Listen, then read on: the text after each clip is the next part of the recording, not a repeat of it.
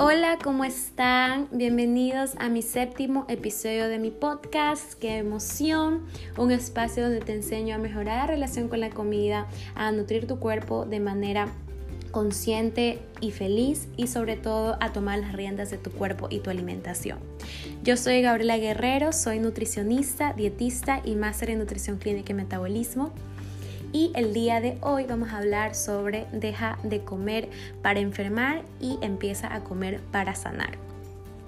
Y yo les cuento algo muy personal.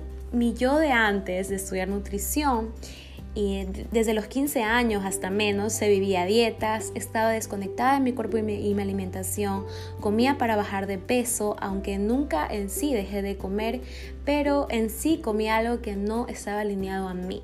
Me comía como lo que debería comer, no lo que quería comer.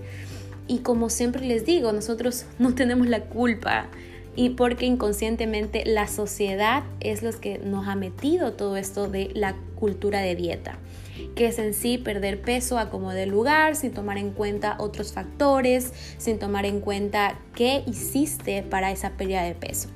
¿Verdad? Entonces estaba también desconectada de mi hambre, estaba también, eh, bueno, como les dije, comía lo que em, realmente no quería. Y en realidad con esto que les cuento es que por eso es que yo a muchas personas entiendo, entiendo porque al paciente o a la persona que ayudo se lo ve de una manera integral.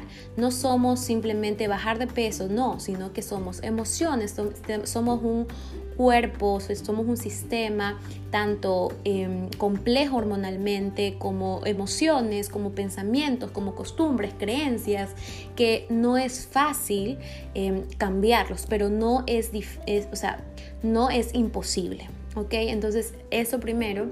Y que eso en realidad no es salud. Lo que tenemos que hacer es aprender a comer para sanar y no para enfermar. Comer sano no es dejar de comer, viene de la escasez, de falta de amor propio. Pero claro, si recibes un comentario como te ves más flaca y lo sí y lo vas a seguir haciendo de esa manera insana porque causa aprobación.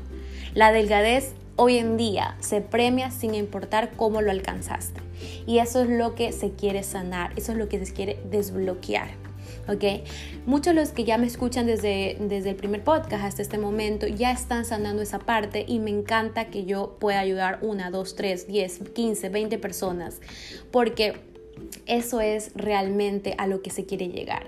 Que se sane también la parte, no eh, internamente, como el podcast se llama Sanar Dentro, sino sanar la parte mental, tu paz, tu, tu gratitud corporal, aceptarte como eres y sin embargo generar un cambio.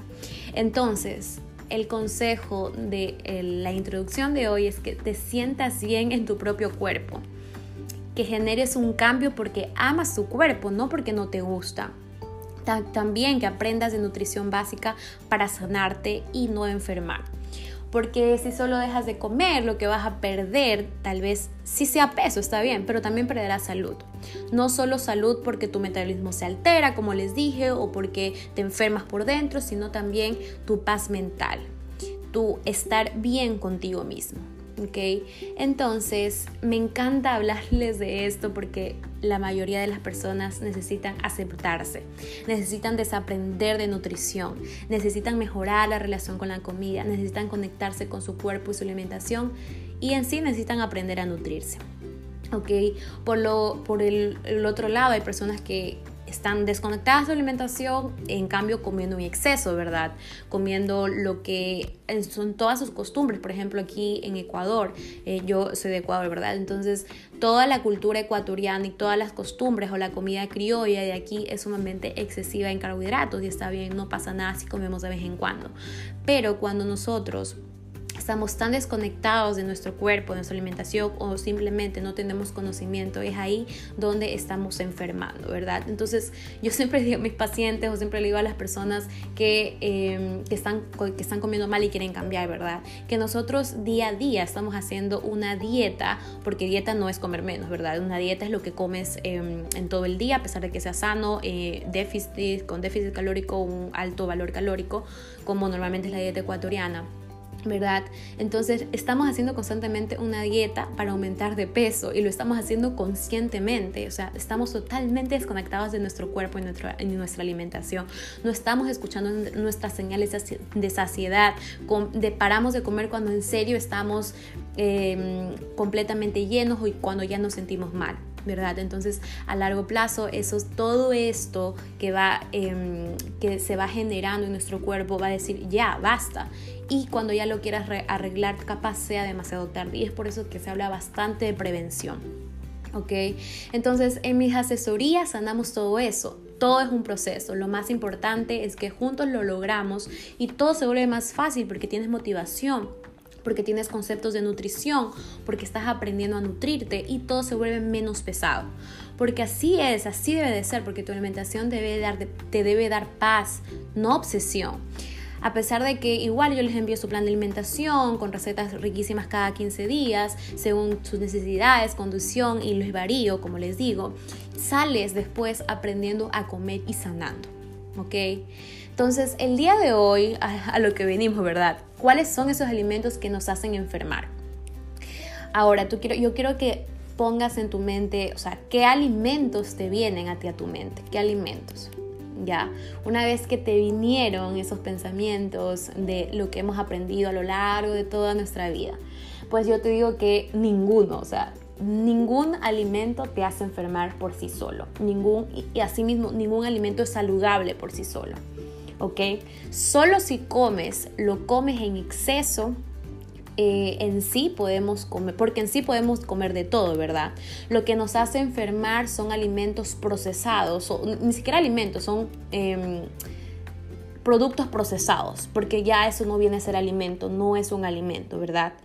Entonces, si hay algunos que si comes en exceso y comes muy frecuente, como frituras, harinas blancas, colas, que eso ya está dentro de los procesados, jugos industrializados, mm, los postres como repostería y comidas rápidas, obviamente eso en exceso y la frecuencia te va, y, y el tipo de cocción, ¿verdad? Te va a causar enfermedad. Entonces dejemos de desde ahora quiero que seas más consciente con tu alimentación, digas qué estoy ingresando a mi templo, qué estoy ingiriendo, que este, este es el combustible en sí que le quiero dar a mi cuerpo para funcionar, para cumplir mis sueños y metas. Eso quiero que te preguntes cada que vayas a comer. Y eh, si ahora prefieres otros alimentos, tengas decisiones más inteligentes desde la posición de amor propio, desde la posición que es un regalo para tu salud. Entonces, lo que nos hace sanar, quiero que identifiques cuál incluyes y quiero que lo vayas agregando poco a poco. ¿Ok? Entonces, que seas más consciente de lo que comes, que te preguntes si ese alimento eh, te va a hacer bien o mal y ahora qué alimentos vas a agregar desde, este, desde este momento para en sí hacer dieta o comer para vivir más o comer para sanarte, ¿verdad? Entonces, básicamente es los vegetales. Como ya hemos hablado, todos los vegetales sin que hay el brócoli, los pimientos, no. Todos los vegetales, no hay distinción de ningún vegetal, ¿ok? Con tal que tu almuerzo y, tu cena, medio plato sea vegetales y medio plato sea cena, tal vez ya cuando estés más adelantado, en el desayuno también puedes agregarles vegetales, ¿ok? Frutas también es importante, dos porciones al día o tres eh, a veces, tres porciones por lo general en el desayuno, media mañana y media tarde. Media tarde junto con otros alimentos porque solo una fruta no te llena por sí solo. También granos integrales, también leguminosas, como por ejemplo el arroz integral, por, como leguminosas como frijoles, lentejas, garbanzos panes con harina integral, hechos con harina integral, que tú mismo los hagas porque hasta ahora todavía no hay una marca donde tenga una fibra adecuada. También, por ejemplo, quinoa, lácteos como yogur, tubérculos como papas, camote, proteínas como pescado, huevo, pollo y el resto de proteínas, eh, grasas saludables como aguacate, frutos secos, aceite de oliva para tus ensaladas o en sí para eh, colocarles al horno un poco de aceite de oliva, ¿verdad? Y el resto de los alimentos en sí cuidando la frecuencia, porciones y cocciones. Es decir, podemos comer de todo, pero en las porciones adecuadas y en las cocciones correctas, ¿verdad? En las, en las cocciones más sanas posibles. Y si ya estás hasta aquí, ya te diste cuenta que no es difícil, no necesitas ir al extremo, necesitas balance, necesitas amor y disciplina. ¿Ok? Entonces ya identificaste cuál es lo que estás agregando y cuáles eh, no, y eso tienes que aumentar la frecuencia, ¿verdad? Entonces me cuentas cómo te va, escríbeme si te gustó. Gracias por escucharme hasta acá. Yo gustosa de siempre grabarles los podcasts y que les esté ayudando a muchísima gente. Ahora es tu turno de tomar acción para que te sirva realmente todo lo que estás escuchando, ¿verdad? Entonces nos vemos en el siguiente episodio de mi podcast. Si no vienes de mi Instagram, me puedes encontrar en Instagram como arroba nutri.gabiguerrero. Y nada, mis asesorías te las dejo en, en la descripción del podcast y siempre estoy gustosa de ayudarte grandemente y con mucho amor.